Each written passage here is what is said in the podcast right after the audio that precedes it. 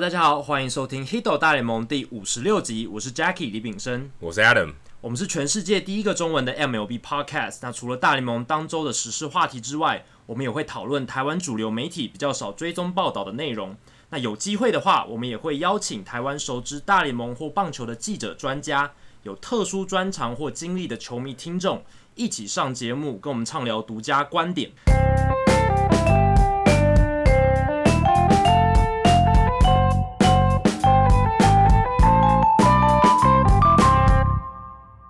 好，那这一集呢，《黑斗大联盟》已经回到台湾了。然后这一集也也不是大来宾时间，所以是我跟 Adam 回到我们两个人自己聊天聊大联盟棒球的时间。又回到唱双簧的模式。没错，那这个礼拜其实大联盟也是发生了非常多有趣的话题。那其实最引人注目的应该就是有好多支球队打战得绩非常好，开季战绩都史无前例而的且好。最令人意外的应该就是大都会队。对大都会队直直到今天啦，今天刚好输给了酿酒人队对，不然他其实原本是十一胜一败而已。哎对，然后他们今天输球是终止九连胜，不然就可以拿下十连胜了。他们这个十一胜，在今天输球以前，十一胜一败的战绩已经是他们队史上最好的开季战绩了。这也是蛮神奇的。而且大家可能预期说，哎、先发五人全部都 ace 嘛，但是对预期是 ace，他们表现可能没有这么到这么好。其实上他们也都表现的没有到非常好，但是都赢球。至少都有出赛，这是一件令人值得欣慰的事情。因为大都会大家都知道，先发五虎天赋优异，但是却都很容易受伤，对，然而后且像 Matt Harvey 也可以算是走下坡了。走下坡。对，像 Zach Wheeler，虽然大家谈了很久他的天赋天赋，但是前几年都投不出来他。有两年都没有上场了，对啊，因为有 Tommy John surgery 嘛，对然后后来就是有上场的时候又表现得很不稳定，让大家不知道他应该要怎么用他。但是至少开季他一场先发投的还不错，对，现在他们五先发五王牌，所以号称五王牌，五个对 ace，跟以前那个费城人的五个 ace 有点类似，六胜二败，可是防御率我觉得没有到非常优秀，三点六，对，在国联也只排第七，相当于一半而已，但是他们拿下国联最好的胜率，至少是堪用稳定的。这一点对 Sandy Alderson 来说就已经很值得欣慰了，因为他们这这几年最大的问题就是先发五虎几乎很少同时间在一个轮子里面轮完一轮，这也件是蛮事神情奇的。对，很难不过你要想哦，其实这十二只要是十二战，好，我们不看不看今天对十一胜一败这个十二战里面，有趣的是 d e g r o n 跟 s e n e g a r 投了六场， 所以哦等于说占了一半他们占了一半，你可以说是你最好的两位投手占了一半，而且他们也拿到四胜零败，所以他们两个账面上成绩是四胜零败，但他们那几场都去都赢。就是这两位投手占的贡献还是最大，对，但是事实上看防御率其实也没有好到多好，嗯是三乘四八，三你也点没有四八，对，三三点四八，其实也没有好到说好像超级宰制，就是一个正常的投手发挥。那为什么他们战绩那么好？当然就是他们牛棚跟打线也是表现的非常优异，对，Familia 七八次上场，七次有救援机会，七次全部完成，对，包真的括我很们自己厉看害的。那一场比赛，对，虽然有点小剧场，但是还 OK 没。错，相信 Fantasy 有选到他的人，Save 这一个这个类别一定是赚到翻掉了而。且我觉得最有趣的是，那天我们去看的时候，刚好有 Seth Lugo 有上，Seth Lugo 原本是大都会呃在没有 Wheeler 的时候的第五号或第四号先发，对，就是一个可以用的先发投手，虽然他可能不是 Ace，但是至少他是个堪用可能三到五号的先发投而手，且很有趣的是，这几年他的曲球转速一直被大家拿出来讨论，他的曲球转速非常高，但是一直投不出成绩。结果在开季以来，他担任后援，有点像是长中继的角色，表现相当好、欸。哎，对，跟 Giselman 他们两个人和原本都是呃四五号先发投手对，在呃 Wheeler 跟 Mats 不是很稳定的时之后候，对受伤的时候，缺阵的时候，他们顶上来四五号，诶，他们现在回到牛棚，也不是回到牛棚，拉到牛棚去，投了十五点一局，只掉两分，对，这很重要。其实这就是代表，当大都会他先发投手群五虎将是完整的时候，像 Lugo、Gazelman 这一种投手就可以到牛棚成为战力，这样子他们整个战线就拉长了。那 Gazel Gazelman 还有 Lugo 他们就能发挥，因为在先发的时候他可能要省力或者是要调配他的体力，但是在后援的时候他就可以使出全力。像我们在纽约看到 Lugo 上场投球的时候，好球球速连很发对，好球连发，球速非常快。那他其实除了曲球发挥它的效果之外，他速球的挥空率变高也是他成功的关键。对，这也跟跟他短局数有关系。对因为他长局数情况下，他要节省体力，要调节，而且他配球要跟跟一般我们对说后援投手没就错不一，样。完全不一样的情除况。此之外，他们打线，我坦白说，我觉得真的没有什么亮点。唯一的亮点，我觉得也比较昙花一现，是 Astrubal 对 Cabrera，是他们的第二棒老将。他又大家其实找他来，根本不是要他的棒，只是要一个稳定的手背，或是一个过渡的时期。就是有一个人可以在内野撑住这对，样。就跟 Rosario 可以调配一下，对让 Rosario 还没有很成熟的时候，Cabrera 可以来顶一下。没想到他打得非常好，三乘二一，三发全垒打，回春的成绩，因为他早期在印第安人是一个非打击非常好的内野手，那中间有一段时间打击掉下去，大家觉得他快要生涯快要结束了。他现在比较比较像手背组的啦。对，然后他手背因为年纪大了也没有那么理想，但是现在他打击回春之后，大都会打线有他，真的是有加分很多。另外一个打线有加分的，绝对是 Fraser。对他 Fraser 加入了大都会队以后，其实表现比预期的好非常多。的他打击率其实都很低的，在两成三、两成对，四前。两年都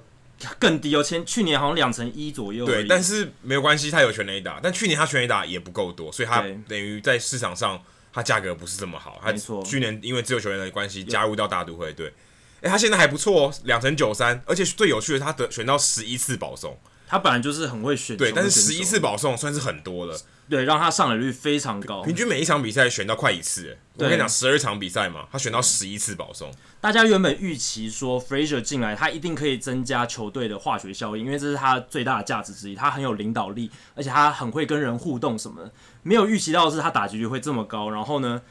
一开始的表现会这么好。然后他好像是昨天还今天单场双响炮嘛，对没有错然后在大都会掀起一个很大的风潮所以，他事实上也带来带来 T 恤了， 就是他有 Salt and Pepper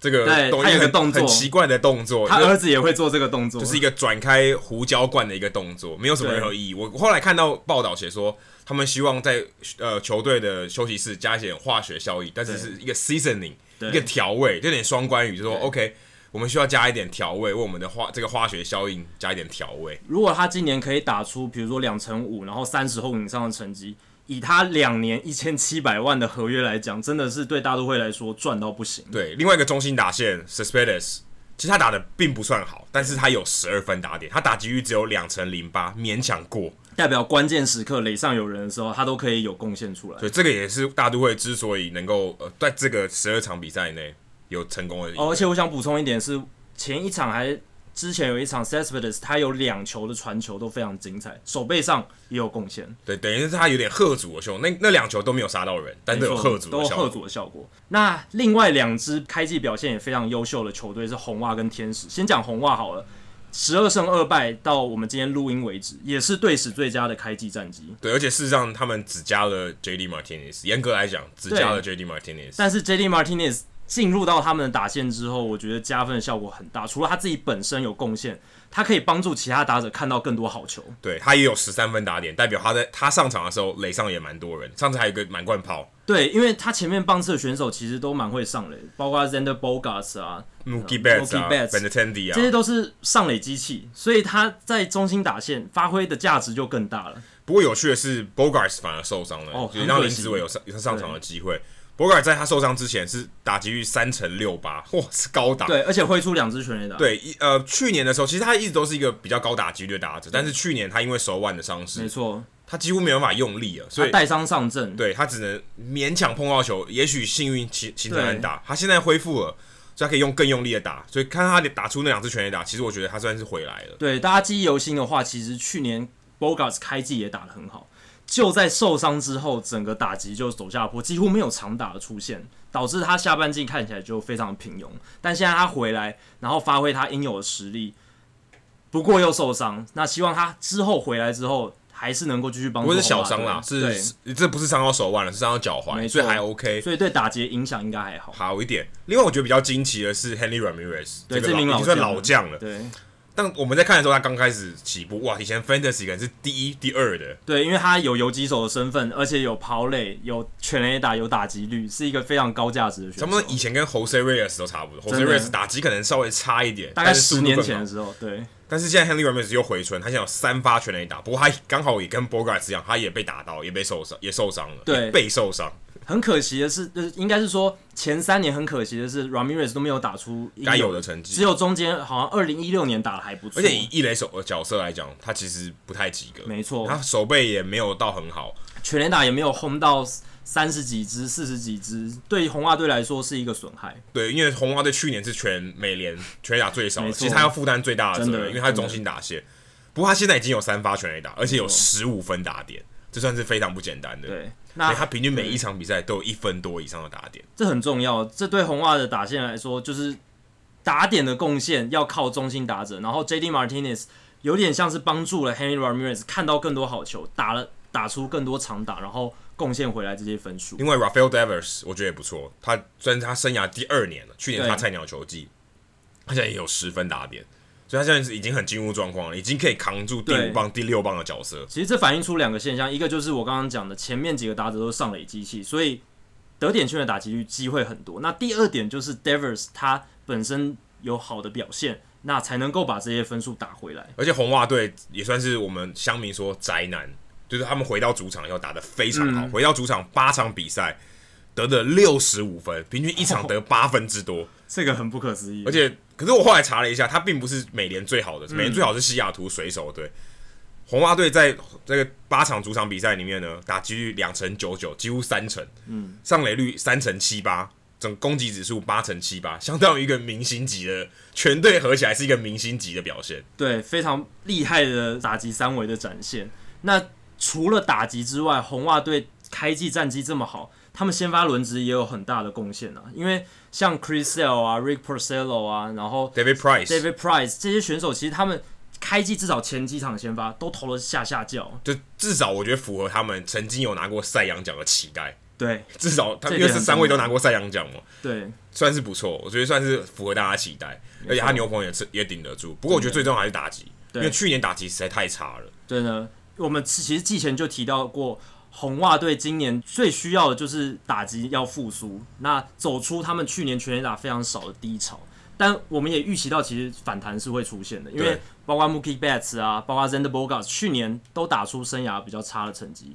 那其实根据统计学的原理，其实回归是一件可以预期的事就情是。长期来看还是没会错趋近于那个期望值。对，那最后我们来看天使，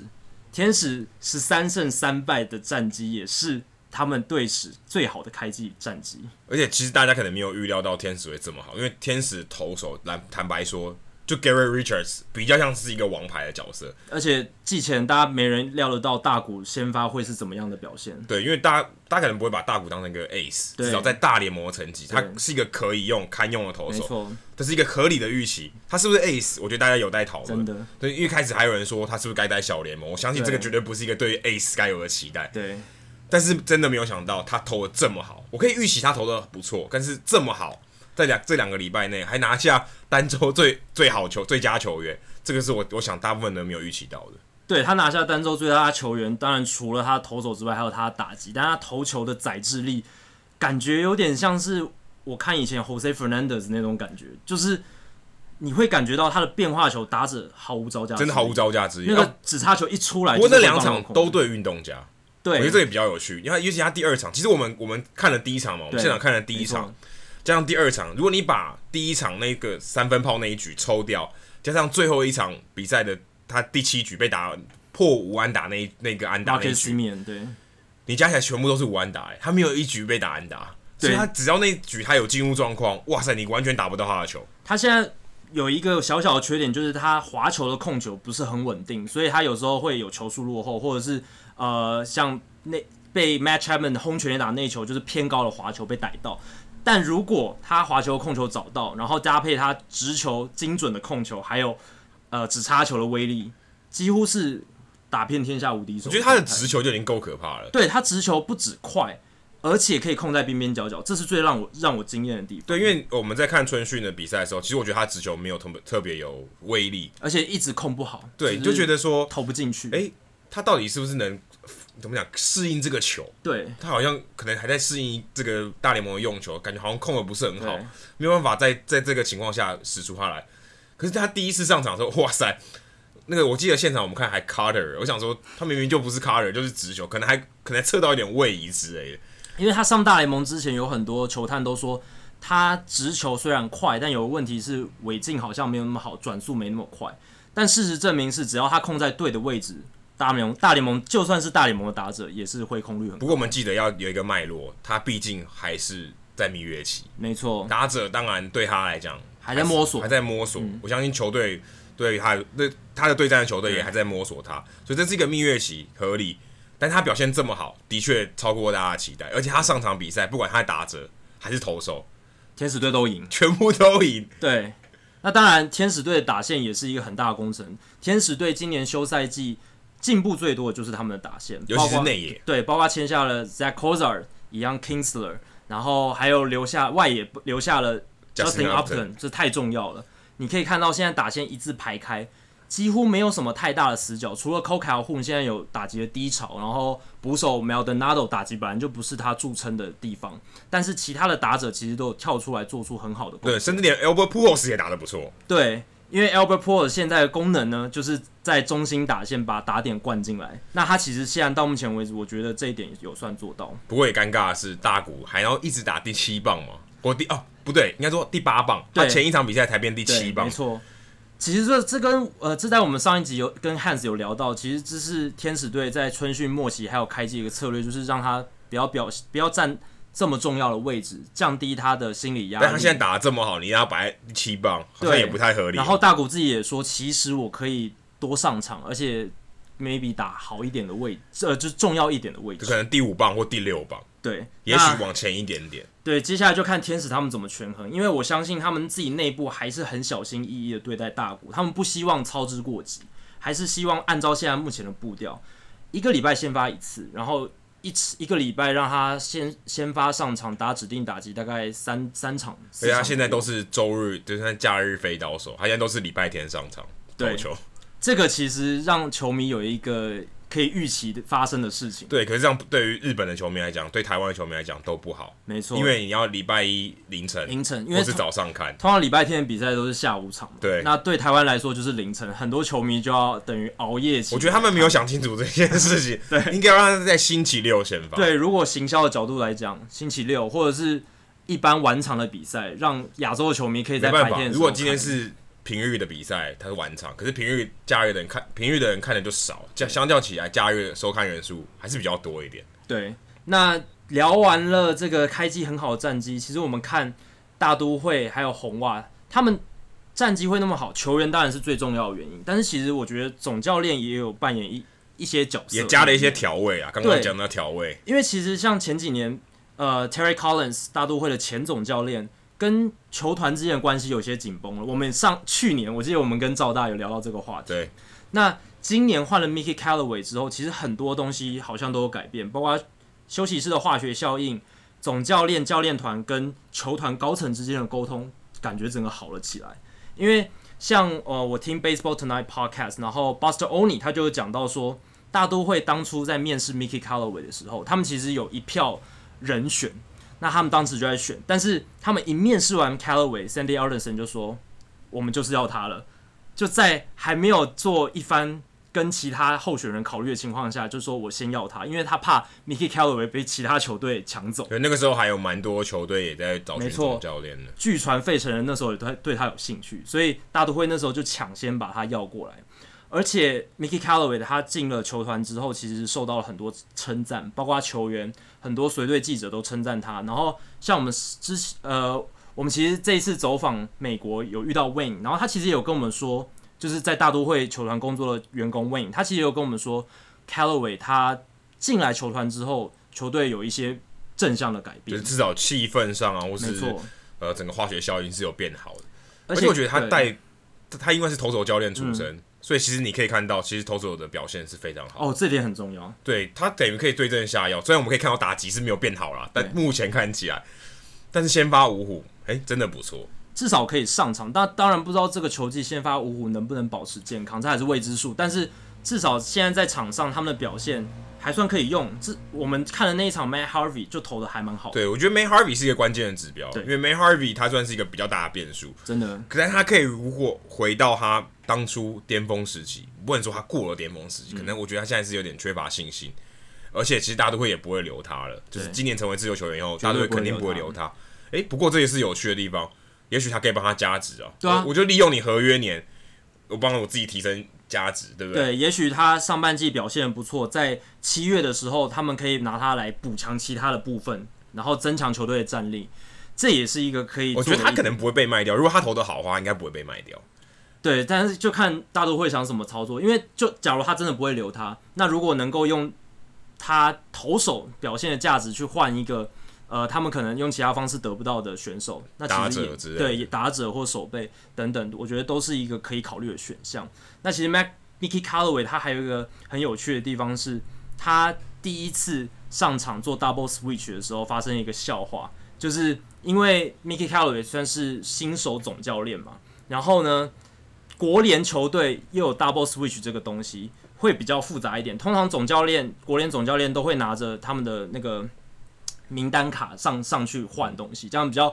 换球员，这样比较不容易发生失误。所以他上去之后，第一个他忘记拿了那个他的球员名单卡，这是第一个失误。第二个失误是他跟投手教练 Dave Allen 上去，下去的时候他也跟投手教练 Dave Allen 下去，那这就很奇怪了，因为要有一个总教练把球交给下一个投手，对，但是他忘记可能忘记自己是总教练的身份，还以为自己是投手教练，太习惯了。然后哎、艾 a l l n 就跟他说：“哎、你要留在场上，把球交给那个牛下棚一投下一个手投手这样。对，然后呢，就发生了这样子的笑话。但是在媒体上，Mickey Callaway 他对于这件事情，他就是用那种自讽、自自己自嘲嘲讽的、自嘲的方式带过，然后笑谈一切这样子，就让他感觉他其实是一个个性轻松，然后呢很好相处，不会太计较一些小事情的人。这跟红袜队现在新任的总教练 X Alex Cora 我觉得蛮相近的，真的还算是比较说这种 player coach，就是比较球员教练，对，你可以说他战术多高明，嗯，未必，可是他就是有办法把这些球员的休息室的文化搞定，他有一个很大的优势是他会讲西班牙语。双语对，因为他是终身波到多黎各出生的嘛。对，那这在现代的大联盟休息室里面是一个很重要的特质，因为太多拉丁美洲的球员了。那你如果能够用西班牙语和跟英语同时跟不同来自不同国家的球员沟通的话，会让整个沟通的过程很顺畅。不过我看到报道，他说我我我发现 Mookie Betts 今年打的就是很回春了，应该说比他之回到正去常年水准对比他去年好。他之前在二零一五年的时候打，呃，二零一六年的时候打得非常好，现在也看起来跟二零一六年差不多了。 MVP 等级的你人选他防守绝对没有掉，打击越来越好。他现在固定打第一棒也比较稳定一没点，错不会说让他一三棒掉来掉去。我看到他跟 Betts 说，就是要积极攻击，因为 Betts 之前上场打击的时候，他其实会多看几球，他不是这么一个积极的打者。对，而且大家还记得去年开季的时候，他不不三振的，对，他可能就是太专注于选球跟不要被三振这件事情。所以他会多看几球。真的，哎、不过 Cora 给他一个很简单的建议，你就积多积极回嗯棒。你上场第一棒，我没有让你等，你就给我积极的攻击，也许就只是一个小点，让他变得回到他以前的信心水准。对，因为有时候你一直想说要等球，结果前面投手两个好球就进来了，你就陷入球速落后的情况，那你接下来要打就很难。那反而你如果有时候一两个打席，一场比赛一两个打席，你锁定前面一两球去攻击，会有收到很好的效果。我其实也蛮期待 Cora 跟林子伟的关系，因为他们两个其实蛮像的嘛，对不对？Cora 以前也是内野工具内人，野工具人，然后手背不错，可是打击 OK 没有什么好期待的。对但林子伟打击目前看起来就是安打，他如果那最好的情况就是安打机器。但是我觉得像这种情况，哎、林子伟可以跟 Cora 学习很多，，对，因为我相信 Kora 有在林子伟身上看到自己年轻的影一子。定有，对就是一个小小的个子矮矮的一个工具人。对，我相信这个可以对他对林志伟很有帮助，纵使不管他以后还在不在红袜队，但我相信对他的生涯发展一定有所帮助，尤其在尤其在这段时间内。就一定有很多东西 Kora 可以把他的经验传承给林子伟，那林子伟也要把握这个机会，好好跟 Kora 学习。我们来聊一下另外一位红袜队出身的球员 Gabe Kepler， 对，现在是非成人队的总教练呢，我们刚才讲的都是新任总新科总教练表现比较好的案就例，他战绩层面比较好，啊应该说对战绩面。战绩面比较好，然后至少没有什么负面消息传出来。那 Kepler 就比较不一样，他在开季以来就第有一很周的时候，在对我们我们还没有聊到这个话题，但是第一周的对话题，他的争议非常多。最重要的一个争议就是他在三月三十一号的时候使用后援投手 Hobie Milner，但是他在叫他上场的时候，前面没有叫他热身这，种中华队在经典赛的状况，这这这太夸张了，这已经有点到令人难以理解的地步。你怎么可能叫一名投手上来，然后你竟然没有热身？而且他三天内换了二十一位投手，对，那三场比赛大家去看回回去看 box 真的很夸张，每一个投手大概都只投一个人次、两个人次，然后就马上被换我知道掉，他这个调度很像是季后赛的调度，嗯，我觉得他太操之过急，说 OK，我要在前三场比赛我就要赢，对我我要新官上任三把火，我想要表现， 这个有点怎么讲？过本啊末忙过头了，忙过头了，过犹不及。说真的 OK，大家刚开始比赛，对刚开球季刚开始很长，一百六十二场比赛，你给我那么急干嘛？而且我相信他一定是因为他是很吃数据派的总教练，他一定是看着数据，然后说好，我现在就应该这么做，现在就应该换这个投手，这个投手对这个打者应该怎么样，所以我现在就要换他。但有时候真的实际比赛，你不能全部都听着数据的方向去走，这这也样是会他很乱把 Ariata 都太早换下来了。对，另一个问题就是他把 Ariata 还有 Nola 算是他们阵中最强的两名先发投手，有两次先发都提早就换下场，太早了，投八十几球不就过换下太场。早这件事情，我觉得比方是事后诸葛，但他当下的时候，他一定觉得他的数据是对的，对他当下一定觉得说，哎、n o l a 这个时候换下来，我后面有牛棚可以可去以顶啊。顶住。牛棚的表现通常一上来一定会比先发投手后半段好嘛，这是数据跟我们讲的。但是有时候先发投手在状态里面的时候，虽然他投了八十几球，可能他的效果还是不错，可这是这很难讲就。跟日本投手投个一百球算热身，你有以可能这么越说投越好啊，对有可能越投越好，找到他的 groove。对，所以后来 a r i a l a 其实有好像有跟媒体抱怨说，他希望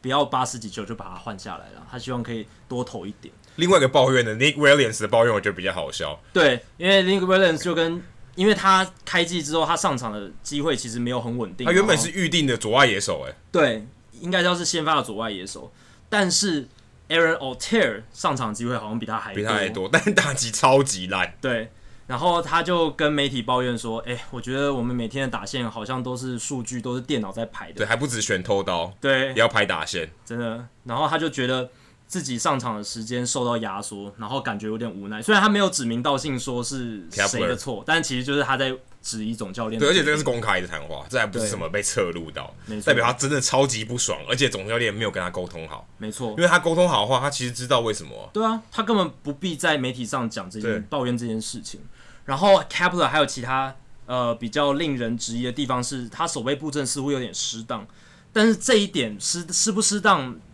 有时候很难讲，因为他当时也是看着数据做这些决定的。那这件事情是呃，他们对大都会的时候 a m i r o s a r i o 上场打击，那 a m i r o s a r i o 其实他打到右半边的几率很，应应该是说他外野飞球打得不远，所以 Kepler 就把外野手 Nick Williams 的手的位置拉得很前面，前面到就是比一般传统的手背位置近了三十尺左右对。他想要守住那三不管地带的安打，没错，殊不知阿梅罗塞尔一上来就胖，就打了一个二把的球，越过 Nick Williams。那这就是有时候数据一定会有极端的情况发生，你没办法预期。这比较像是一种往往内 shift 的感觉。，对，往内 shift。虽然数据告诉你说 Rosario 都的飞球分布比较前面，但是还是会有时候他就会会打出比较远的飞球嘛，你不能完全排除这样的情况 啊。那偏偏就在那个时候就发生了。那到底是 Cap Cap 的判断失当，还是呃谁的问题？我觉得这这这就蛮难讲的。不过至少画面上不好看。对，那 John Hammond 这个很有名的记者，他也报道说，费城人球员私底下其实表示说，其实他们球员私底下化学效应很好，然后能力也很好，因为费城人现在有很多年轻的球员，他们是很优秀 window 打开了，对 Scott Kingery 啊，J.P. J.P. Crawford，然后他们也签下 Carlos Santana，打线其实还不错，但是他们希望总教练 Kepler 可以不要管太多闲事。不过我觉得这跟我们刚才谈到战绩都是一样，我觉得这个随着时间继续下去，这些东西慢慢会不见，对这些疑虑啊，或是这些不习惯啊、不熟悉啊，都会慢慢都会慢慢好转的。对，因为 Kepler 大家还是要记得，他是第一年担任总教练嘛，对那一定有很多事情他要去学会协调。哦，他还不是第一沟年当总教练，他只当过一次 E A 总教练，对他之后都没有当过任何教练的职通，务对，所以他其实已经好一阵子不在球团，如果我们说球球队的环境里对面，他有当球探，可嗯是对他不是真的在场上运作对那些对球团的人，他当然会有点不习惯、不适应。我觉得这还是可以理解的，花一点时间调试，对，是可以理解只的。是只是这些东西有一点离谱啦，对，就是换头的这个次数，你就觉得哦，看数字感觉有点离谱。不过这些负面报道，就像刚刚 Adam 讲的，大多都集中在第一周，但对第二周开始其实就已经比较没有什么负面报道的声音出感来，觉回归正常了。对。然后费城人最近也有五连胜，所以我们接下来就看他们能够把他们据传的天赋带到多远。那接下来另一个话题也是这个礼拜吵很凶的，就是有很多打架，还有球员互看不爽的情哦，况。其实我觉得这个是好事。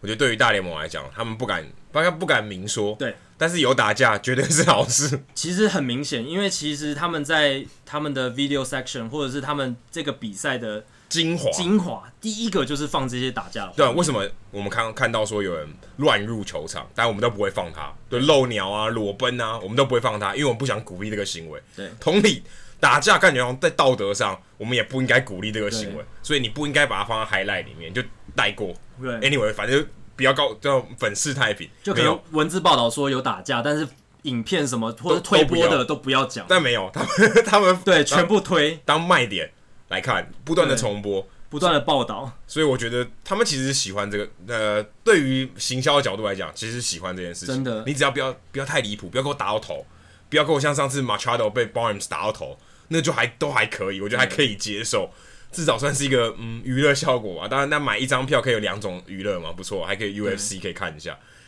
我觉得至少这个还算是不错。但是又回到原本这个我们看打架一开始的情况好了，为什么会打架？滑垒，对，这一次最大的一个事件就是鸡袜大混战里面，Tyler Austin 的滑垒造成了场上真实的全武行。他在三上的时候往二垒滑，铲到了 Brock h o l 的脚。那那个时候其实就有一些口角，然后板凳有清空，不过没有真的打起来哦，只是大家在那边呛虾而已。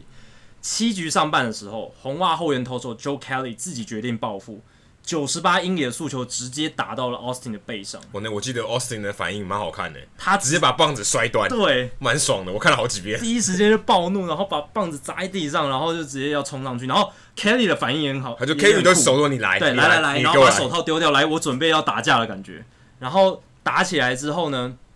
其实很有趣的一点，一个观察是，有一些记者说。红袜队真的有点自不量力，因为洋基队应该是全五行里面最不好惹的对手，对你有 Aaron Judge 跟 Stanton，可是他们两个好像他们都是劝架的，对没有他们都是上来劝架的。我但如果你要真的跟他们打，一定是没有胜算的哎、。可是 Kelly 也蛮猛的啊，不对要不要小看 Kelly，对，那其实后来总教练 Cora 有对 Kelly 的行为表达不满哦，因为这个行为是 Kelly 自己决定去做的。那因为当时的比赛，红袜队其实是落后，对，但是他们其实有一个 momentum，有一个动能是要打回去了。然后他们那时候其实很需要投手能够投长一点，帮助这个比赛可以撑住。但是 Kelly 那一投，他就被赶赶出场了嘛。对啊，所以 Cora 就有点不爽说，K Kelly 没有顾球队的这个大局啦啊没有为大局没有为大着局着想，然后呢就这样把自己赶下场，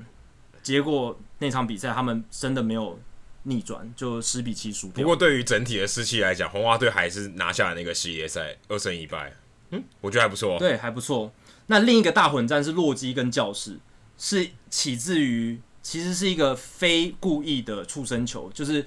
教士队的 Manu Margot 被打到了肋骨地方，然后进了 DL，进了伤病名单。结果隔天双方就开始触身球大战，Trevor Story 先被打了一次，Hunter Renfro 在第二局又被打了，第三局教士队的投手 Luis Perdomo 对洛基队的王牌打者 Nolan Arenado 投了一个背后的球，背后的速球，直比接如说传出 brush 去 back 就是刷对背球，没错，这个意图太明显了。那 Aaron Arenado 第一时间就冲上投手球，那个暴怒暴冲的速度非常快。就直接把帽子脱了，直接对冲上去打了。 Perdomo 也准备好了，他直接把手套脱下来往 Arenado 身上砸下去。那其实这一个画面也是蛮精彩的，老实讲。但是因为他洛基跟教室其实历史上没有什么恩怨情仇，对，没有恩怨情仇，所以他们被报道的程度没有像鸡蛙大战那么夸张。而且同一天呢、如果没有记错，同一是天同一天，没错。然后后来洛基跟教室大混战有七个球员被禁赛，而且刚好这四个主角，就是刚刚一头一打，一头一打，都被罚六场和五场，对，所所以以罚的蛮重的。其实这应该就是一个标准了啦，就是说如果你挑起事端打架的话，联盟的竞赛处分大概就是五六场。对，可是对于先发投手来讲，五六场没什么。完全没什么影响。 可是打者或是后援投手来讲，影响很大。对啊所以你算一算，Podomo 算赚到了。真的，教士队赚到了，因为洛基队少了 Arenado 五场比赛，很很伤，很伤哎、手背攻击两端都是一对个啊大，你手。说少了 Joe Kelly，红袜队也蛮伤的，少了一个可以八局、七局的布局投手。对哎、可是少了 Tyler Austin，嗯，OK 还好没错， ，Tyler Austin 应该算是这里面影响最小 的。影响非常小，因为 Tyler Austin 其实是因为 Greg Bird 受伤，他才会有先发的机不会。然其实他没有机会。没错。好，那聊完了打架之后，其实上个礼拜还有两个非常有趣的棒球 play 想跟大家分享一下。第一个是 c a l e r Joseph，他在四月八号面对洋基的比赛，策动了一个非常罕见的一二五双杀对，精英对洋基的比赛，而且对那个时候还是十二局下、哎，对，十二局下半无人出局满垒，精英队八比七领先。哇，无人出局满垒，那几乎已经稳死了。对啊，而且轮到的打者是 Aaron Judge，你就给我打个高飞牺牲打就追啊平了。因为嗯轻轻一碰就高飞先生打就追平了，应该可以延长战线吧？结果没有。精英队的后援投手 Brad Brock 让 Judge 击出投手前方软弱滚地球，然后 Brock 接到球之后快传给捕手 Joseph。这个时候大家应该会以为 Joseph 会传一垒，制造一个传统上的就是啊一二三闪闪身传一垒，对一二三的双杀，结果没有，他下一步反而是三往三垒传，而且准确的传到点，封杀掉往三垒跑的 D.D. Gregorius。那这个情况的好处是什么？就是本来一二三双杀的话，跑者是分占二三垒，那洋基队接下来如果打一支一垒安打，就会再见安打就。在加拿大。但是 Joseph 的反应很快，传三垒封杀三垒的跑者之后，就变成是两人出局，一二垒有人。那接下来洋基如果打一支一垒安打，顶多就是追平追而已顶多追平，对至少伤害没有那么大。没错，所以他等于是降低了球队失败的风险，不过我觉得，就算不看不看最后结果好了，其实传三垒，我觉得风险还是比较风险比大，较高。因为你传爆了，二垒就回来了，好吗？ 对，你就直接追平了哦。尤其是因为就像我们刚刚讲的，这样子的 play 不常发生，所以三垒手有可能会晃神。对，而且你要想，那个二垒往三垒跑的跑者，他一定会滑垒，对所以你三垒手站的位置很重要。可是，在那么短的情况下，他能站到正确位置吗？其实未必，因为大部分人都不会往那边传。对所以，如果 Team Backen 没有接到的话，对，很危险，就非常直危接险追平了。对而且你就想说，What the hell？为什么不传一垒？至少传一垒，我抓到一个出局数。稳稳的嘛，至对少稳，稳接的下来 OK，我只要高飞高，只要高飞有接杀或是内野滚地球，比赛就结束了。对。你给我搞这个，其实蛮危险的。不过 c a l e Joseph 受访的时候，他有表示说，其实 Buck Showalter 他们总教练在春训的时候有特别针对这种比较罕见的情况做演练。他说这是 Showalter 的特色，他自己本身也常常在想说有没有办法可以创造出一些非传统，但是其实对球队有帮助的 play。所以当下他蛮冷静的，对只能说非常冷静而且我觉得最奇怪的是，这种情况根本不可能发生在 Aaron Judge 身上。对，因为 Aaron Judge 通常不会打内野滚软弱滚地对，球，直接打给投手、哎，对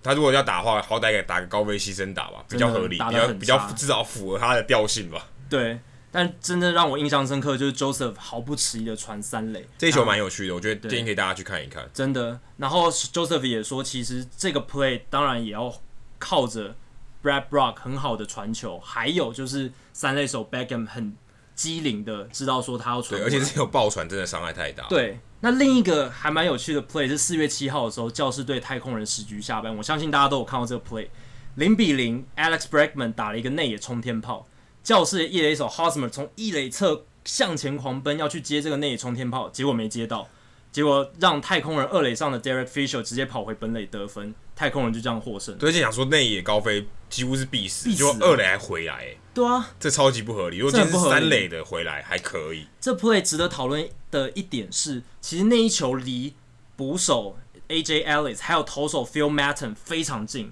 然后但是他打出去的时候，投手 Maton 就一直指着天空，然后叫其他野手他也去没有接离开投手球太远。对，然后 Ellis 好像也是指望着一垒手或三垒手去接，就这样让球最后 Houseman 没有接到。 Hosmer 其实他靠近球的时候，他已经真的远跑过他了。对所以他到最后，他其实不但是没有接到那个球，他可以说是完全误判的那个球。对他整个跑过头，他不是说啊，他接到手套然后对掉出来，he dropped the ball，对不是这种，对是他根本就是离很远呢、啊，他根本连球都没有摸到。对，他不是像大家还记得 Luis Castillo，就以前大都会的 Luis Castillo，他 ERA 一个内野冲天把他抓的 ball，然后当时引起很大的风波。他是真的是跑过头 Eric Cosmer 他是从一垒那边跑冲很快，那大家知道其实内野高飞球炫炫度很强，所以其实很难判断他最后落点会在但哪。我觉得对他来讲，这条应该是接得到的，应该要接而且到他的是那大我们来说嘛，他攻击没有到顶尖，他金手套好吗？ 教师队花这么多钱，有一部分就是要花买他的买手他的背手背。结果你出这种 trouble，也 不是 trouble，这个已经是这已经只等于是浪费掉一胜了，真的，因为这个这个蛮重要的。这一美国球媒体有一个讨论点是说，这是不是可能跟棒球传统思维干扰球场上的呃表现有关？因为棒球场上其实有一个传统思维是说，内野高飞球，投手跟捕手一基本上要让其他野手去就是处理他球通常说这种情况就是边线的界外球，通常是让一垒或三垒手对去接。但是这个情况，我觉得不要让传统思维太干扰自己的决定，要有弹性一点，因为对投手跟捕手来说，那一球真的就在他们前面而已。不过我觉得这没一有球多远之所以会被这么多讨论，绝对不是因为 Hosmer 漏接，而是因为这样就输了比赛。对，嗯因为如果这个只是一个普通的失误、o k 就让他得，就让他掉那一分或得那一分，或是让他上一垒都可以。但是问题就是，就就丢脸到一个是，他就是再见失误了。再见失误。那虽然后来是再见安打了，如果没有记错，不是再见失误，对他它是一个再见安继承安打打。所以其实，呃，如果在数据上你看不到这个情况是什么样，但是事实上它是一个非常天大的失误。对，那说到失误，其实我们录音的这一天也有一个非常离谱的跑垒失误，是谁呢？主角是 Devin Marrero，他之前是红袜跟林子伟竞争内野替补人选的竞争者，然后来被交易到响尾蛇去了，对，被交易到响尾蛇。那他今天其实轰出了一支三分炮，很难得，他在生涯才 Dodger 五支 Stadium 欸呢、对他生涯才五支全垒打，这一支红照理来说应该是他的第六支。结果他在跑垒的时候，绕过一垒的时候，超过了原本在一垒的跑者 Alex Avila，最后被裁判判说只是一支一垒安打，两分打点。但垒上至少有两个人还回去了啦。对，是至少还有两分打点，但是他因为这个跑垒的失误，葬送了一支全垒打，还多了一个出局数自，己制造了一个多一个出局数。这非常不划算。当然，我觉得 Alex Avila 也要负一点责任啦，因为照理来说，这么深远的飞球，你就算判断他可能被接杀，你也不应该在一垒边游移，你应该是在二垒周边这样子去判断说会不会被接杀，因为就算被接杀，球回传也要花很长一段时间，那你还是有时间从二垒那边跑回一垒，所以怎么讲，就是 Marrero 还有 Avila 都有责任需要去承担不，过我觉得这个不会让比赛变得难看，我觉得反而变得比较有趣，欸很有，趣啊，就有变化嘛。就是哎、诶不常看到的东西，如果在现场看到，哎、还蛮好玩的。这对到底该发生什么事？对至少你可能过了几个月以后，你还想说，哎、我去看到一场被全垒打被没收的比赛，但 Marrero 可不会这样想，但他一定一定一辈子都会记得。真的，我可是看说他表情真的是非常痛苦，可说到好好看的比赛，我相信马林鱼跟白袜林觉得比赛不好看，真的太可怜了。马林鱼在四月十一号的比赛，官方记录的卖出球票的数目只有六千一百五十张，比他们在二 A 的巨虾队 Jacksonville Jumbo Shrimp 还要低耶、那那一天他们卖出六千九百六十张，但是是 Jumbo Stream，就是巨虾队他们主场开幕战啦，当然是会有比较多的球员。但不你过怎么说都不合对理。大联盟球队不应该卖票的的这个张数比小联盟球队还少，这是非常不合理的所以情况。几乎你说六千多，其实看起来就是空荡荡了，几对乎没有人了，可能进场的只有一千多吧。对，马林鱼跟大都会那个三连战，官方的售票记录是一万九千六百六十九张，但实际进场人数已经比这个更低。那其实呃，马林鱼今年新的老板、新的管理团队进来之后，他们有改变他们计票的方式，因为像这种比赛以前通常都是大概有一万多张球票，官方记录。但是现在，因为他们不算送的票跟一些有折扣的票，所以官方记录又会更少。现在只剩下六千多，真的是这个数字我是从来没听过啊。 你还有更没听过白袜队的比赛，九百七十四个人，不过这是用算的。这是算的，这是实际进场人对数，。这个是这个，但这个也是算的，这个绝对不是这个数字啊，因他们为它关是估它是估计的，对，官方的售票数字是一万零三百七十七人。对，但进场的九百七十四，我相信这个数字是大概，就可能在低于一千，但是也非常非常离谱。太可怕了，这个有点像是我们以前中华职棒打假球之后进场的人数差不 多。对，可能我猜因为没有没有送东西吧，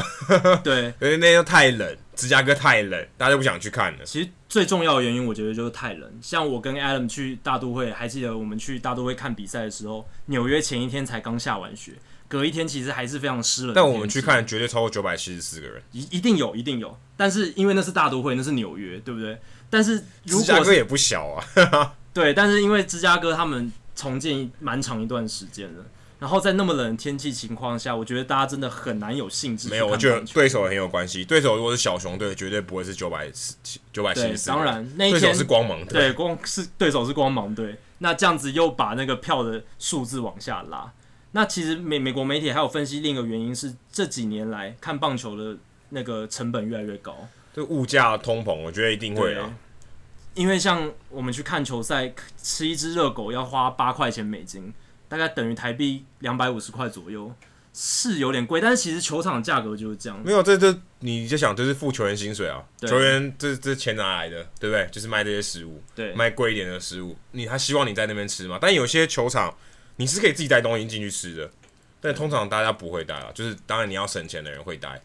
可是大部分的球球球迷进场他是去买现场的食物比较多，一方面也比较新鲜啦，可以对吃到比较热的东西，对，这是一个。好，另外我们来看一下最近有一个话题，我觉得也蛮有趣的，比较符合我们节目的调性。说到球迷关注的话题，Joe Mauer，Joe Mauer 最近敲出了第生涯第两千支安打。那这这一个里程碑达成之后，就有大家开始讨论说，诶、那 Joe Mauer 他未来退休之后能不能进名人堂啊？我个人如果我只看这个他这一生生涯，我是觉得很难啊。 Adam 觉得很难，但是觉得很难嗯。但是其实也有人觉得他反蛮有机会的，因为他是史上第九位生涯同时累积两千安、三座打击王头衔，而且打击率超过三成，上垒率超过三成九，OPS 超过点八零零，同时具备这么多条件，史上只有八个球员，猫尔是第九个，然后前面这八个都是名人堂成员，Ty Cobb、Tony Gwynn、Rogers Hornsby、Stan Musial、Honus Wagner、Rob Carew、Ted Williams、Wade Box，这些都是超级有名的球员。对，可是你把其他他们厉害的地方去掉了，他们没他几乎没有全垒打，对吧？这前面这几个都是强打者，可以说都是炮啊了，对不对可是有一些也是短枪哦，像 Wade Box，他生涯 Wade Boggs 对大部分都是全垒打不超过十支，Tony Gwynn 也是。是没有错，但 哇，那你把猫跟 Tony Green 比又太多了。对，因为他们 Tony Green 跟 Way Box 都是生涯三千安的打者，对，那猫尔还离他有一千安，我个人看起来是很难三千安啦。对他也生涯已经快要走到末期了，你要对累积到再累积一千支安打，可能要像 Albert Pujols 吧，对吧？对。猫尔我觉得可能很难了。但是猫耳敲出两千安啊还是有重要意义哦，因为自从一九六零年之后，名人堂就没有再选进过生涯安打数不到两千安的最选低手标了，可以说是低标了。没错，他至少通过了这个低标，代表说，诶，如果他今天要被考虑选名人堂，是有那个机会在。我觉得最尴尬的是，我觉得所有里面最尴尬就是他不再当捕手了。他如果现在这个成绩是捕手打的话，我觉得绝对有机会。对，他因现为在不是了，如果我们看记录，名人堂里面现在有十五名捕手，这些捕手大部分都是生涯都是当捕手，几乎都当捕对，手。很少说像现代，因为考量到脑震荡问题或是球员的伤病问题，会把他们转手一垒或 DH。以前比较少。那这些十五名名人堂捕手，他们生涯平均的握值，呃，他们生涯累积的握值平均是五十三点五， WAR 值对 WAR 值。那最强七年平均握值是三十四点五。猫儿其实都比这些数字高，他猫儿现在到目前为止，他生涯握值是五十四点六，最强七年的平均握值是三十九，所以都达都超过名人堂平均的门槛，对，但他不见得都是当捕手，这是比较对尴尬的。这就是比较尴尬的情况他。如果都当捕手，我相信这是很有机会。没错，因为从二零一一年开始，鲍尔就有开始偶尔守一垒跟 DH，然后从二零一四年开始，他变成专职的他一已经垒手。几乎完全没有再拿捕手手套了。二零一四年之后就没有了，对这是确定的。那其实像 Buster Posey 现在的情况有点像是猫儿二零一一年的时候，就是捕手是主要的工作，但是偶尔会去上场守一垒。对，可是这个我觉得 Posey 可能比猫儿还更有机会，如果他可以继续维持他现在的情况。因为 Posey 有三个冠军界的加持，对，没有错，这也是很大的关键。对有没有季后赛的表现，我相信对于印象分数来说，我们不能全部都看数据嘛。对很多时候是印象分数的，他是不是有英雄的表现？对这是印象分数很重要的。Posey 已经有了，Posey 就算现在开始都没有打进季后赛，我觉得都还是有机会的，很有机会入选名人堂。至少比猫尾有机会。马尔最弱势的就是双城队这十年几乎好像没有打进季后赛，就是有打进季后赛去年外卡赛有有有，可是没有打到世界大赛，对就没有什么表现的机会，他也没有令人印象深刻的季后赛表现。所以这是很吃亏的。他最令人印象深刻的就是二零一零年二十八轰 MVP，然后又是全职捕手，还是捕手的时候这，个是非常非常厉害。但这一年不够啊，一年你要打名人堂不够，对，但是他在前生涯前半段当捕手的时候，确实每年的表现都很好，只是他在脑震荡之后，然后变成一垒手之后，打击不知怎么的长打火力全部消失，有点可惜。但他至少还打得出安打。我觉得现在现在上上垒率、打击率还是非常离谱啊。如果对如果你拿一个一垒手，呃，不能说一垒手啊，一个打者啊，因为一垒手的话，我们会期望他有一些长打能力，但他没错几乎没有，对他，勉强有个三垒安打，我觉得偷到偷笑了。不过他从去年下半季开始打击有回春的趋势，因为大家如果还记得前两年的时候，他打击率就是大概两成六，然后上垒率三成五，然后没有长打这样子。但去年开始他打击率都又回，下他都回来了对。下半季都超过三成，然后现在今年开季到目前为止，打击率三四成，他现在是大联盟占据打击王。然后虽然全垒打还没有出炉，但是 OPS 也是破一，所以照这样的情况来看，我觉得马尔像生涯后半段回春的表现，对他入选名人堂还是有一定因的为帮助或。许双城队今年打进季后赛啊，对不对？也很难说，我觉得蛮有机会很的。难说至少然后他缴出关关键的表现，美联中区目前看起来就是双城跟印第安人了。对，哦，而且有有一点是我最近最近几天听 podcast 听到，就是双城他们的今年的 schedule，他们的时程表，呃，应该说对手的强度是最弱的，大联盟里面最弱的。德州跨联盟了吧？ 因为其实如果是美联的话，他对到战对到的对队伍其实但是是一样因为他们要对同区的对手七十几次，那因为有三支球队基本上都是没有什么黑竞争棒力的，皇家老虎还有呃白袜，白袜。那双城队因为常常会对到这些球队，所以其实他们的 schedule、他们的未来赛程是比较赛软的程是比较软，所以这对双城的战绩有绝对的帮助。那 Mauer 接下来表现会如何帮助双城是一个观察的重点，还有。因为他合约快要到期了，他之后会不会再跟双城续约，还是高哦挂、这也很难，说，也是很搞难不讲。好他不会在双城队退休哎、对啊，也有可能、不啊。好，我们可以扣号给陈强，对，陈强，你如果听到这边，麻烦你分析一下，就在社团上帮我们分析一下双城会不会留住继毛续尔，留住猫儿，因为这对个其实呃一个看板球星嘛，对不对？对也有点像 Albert Pujols 以前要离开红雀队的时候，真的，到底要不要大留呢家讨论度非常高、哦，哎、不过 Albert Pujols 离开之后正当壮年，这现对情况不一样，但而现且在 Mauer 呃已经步入老年，对 Albert p o r s 那时候要的是一张十年，然后年薪平均两千万美金以上的合约，那马尔现在可能要的只是一张短期的合约，如果他要继续打的话或，他可能待就想待到退休吧。对，那现在名人堂研究权威 J. Jaffe 他也很难定调说 Mauer 是否能够入选未来名人堂。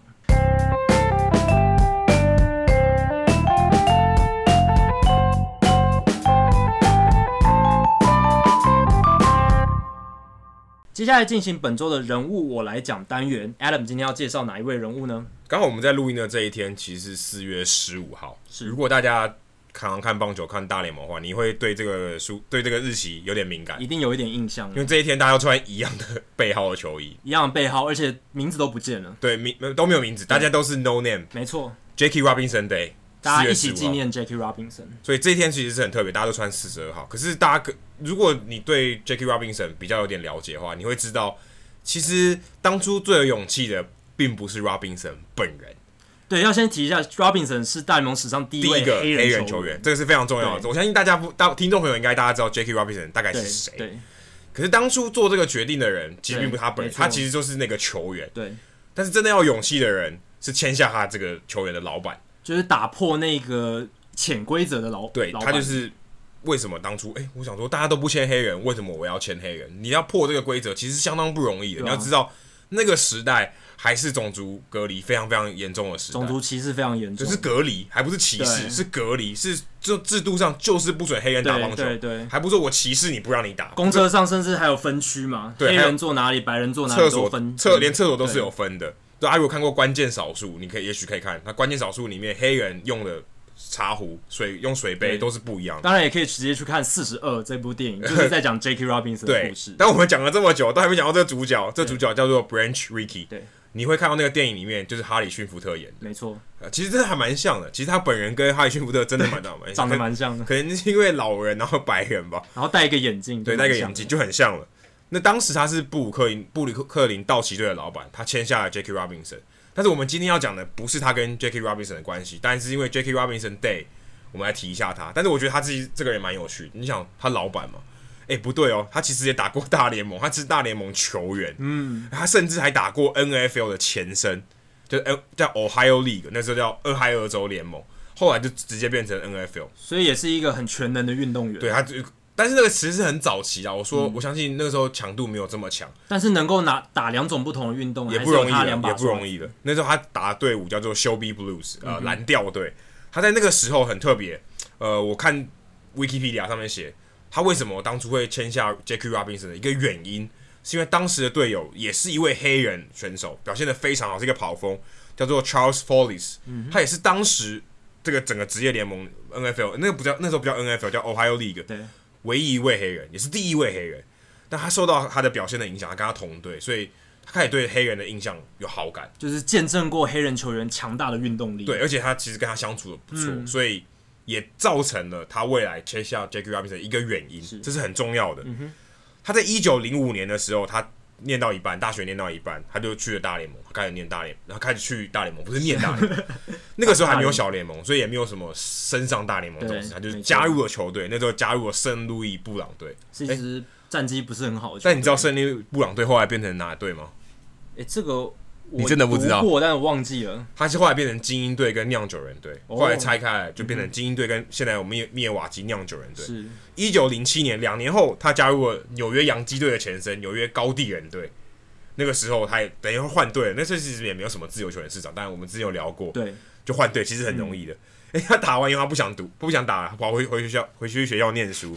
一九一四年又再加入了布朗队，他这个棒球路走的有点奇怪啊， 绕来绕去。对，这其实蛮有趣，而且他后来就打了那一年，一九一四年打完他就不打，其实他总共只打了三年多，其实打的没有很好啦，对，打击率两成三九，八十二支安打，三三发全垒打，三十九分打点啊，没其实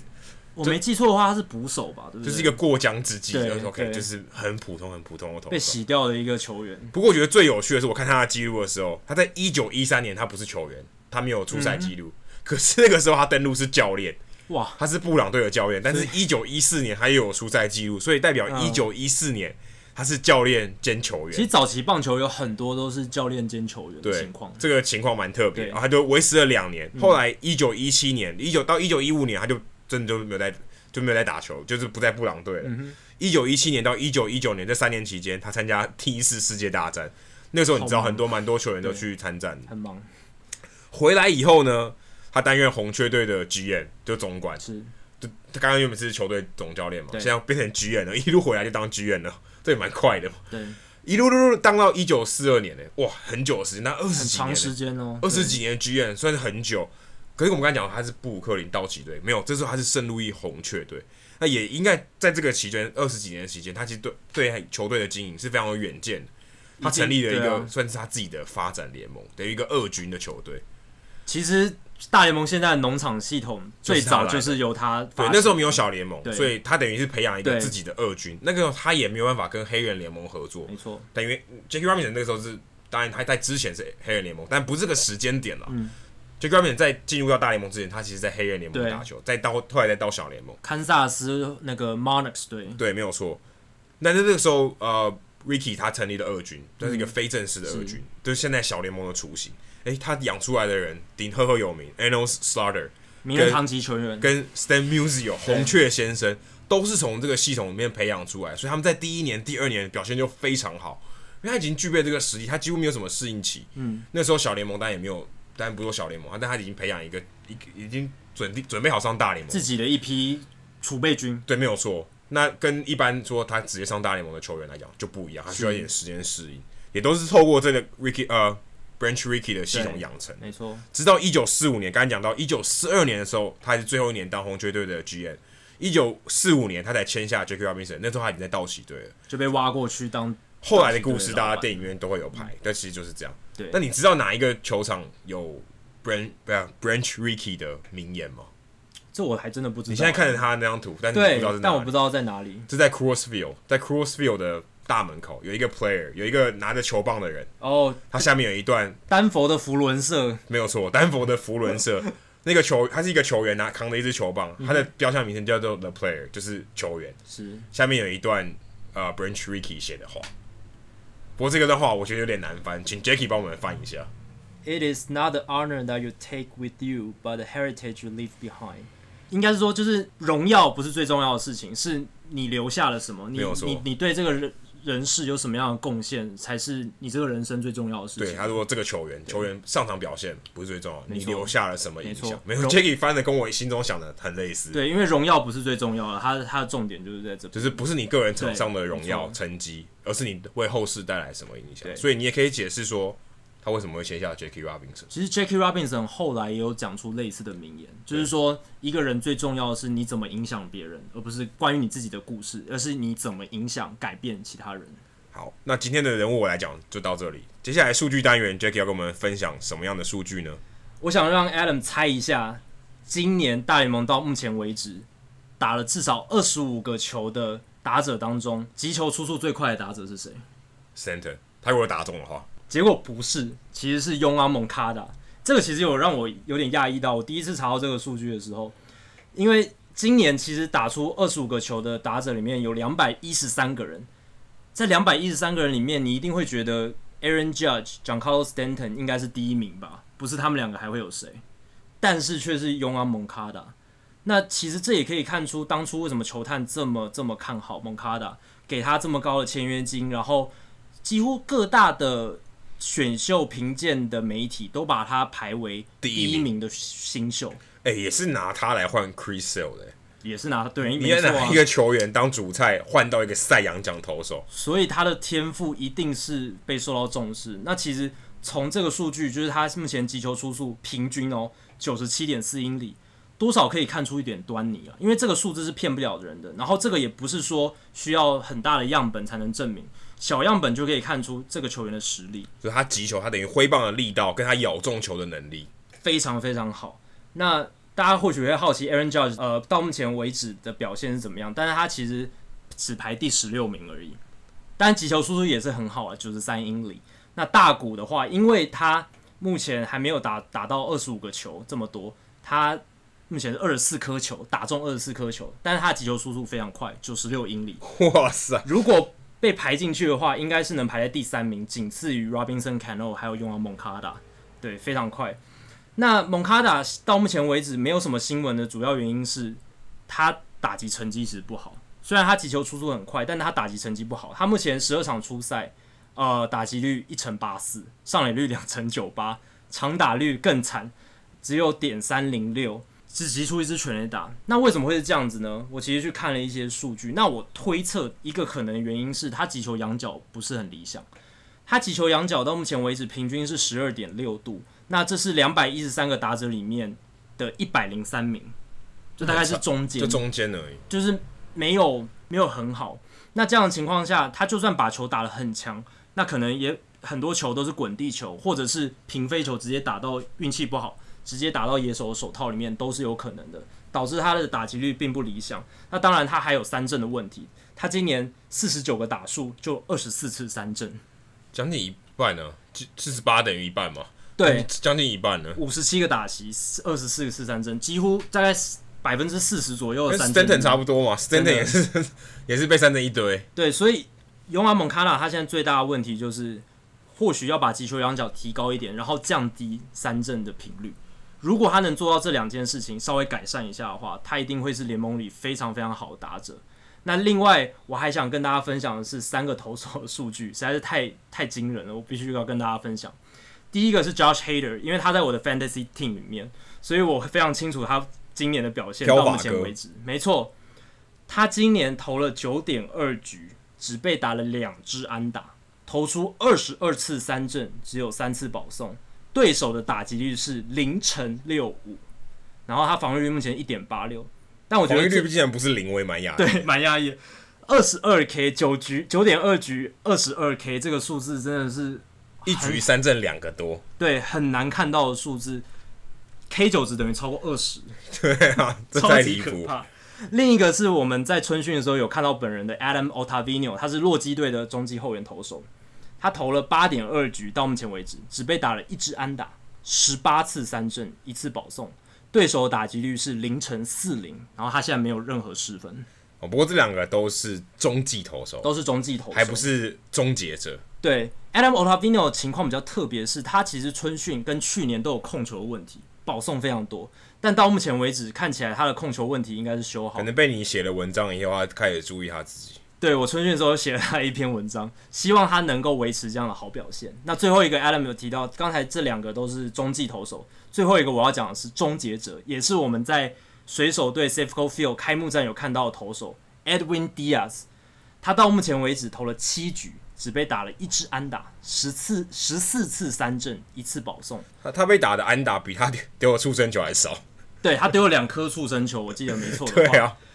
但是十四次三振，然后只被打一支安打，这个真的太厉害了。然后同样是没有失分，对手打击率只有凌晨四三。水手队的成绩其实还，我觉得还不如他账面上的好，因为水手队我们刚才讲，他在主场其实打的是非常好，是全美没联错，攻击最强的选手、最强的球队，然后加上 Edwin Diaz，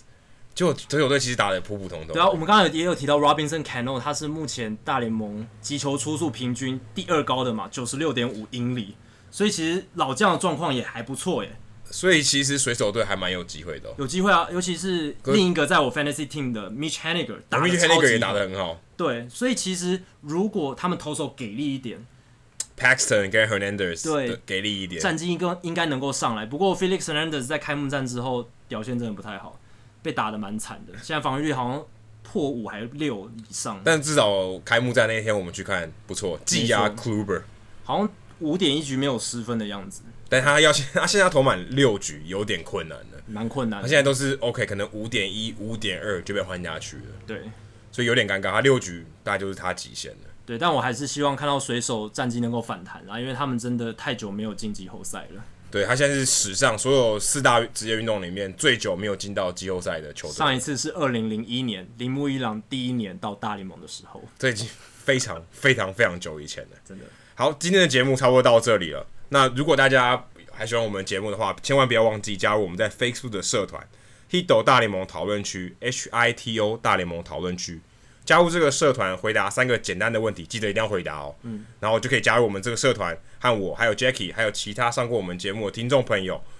球评专家、记者朋友一起讨论棒球。那如果你喜欢我们节目的话，也不要错过我们的节目，但一定要订阅我们的节目，可以上我们的官网 hito mlb com h i t o m l b com，上面有详尽的订阅解说的方式。不论你是用的是电脑、手机、平板，作业系统是 iOS 还是 Android，你都可以免费的订阅。另外，也希望大家到 iTunes 上面的 Podcast 专区，在 Hito 大联盟的页面底下给我们评分和留言，让那些还没有听过 Hito 大联盟的朋友可以更快速了解我们的内容还有特色。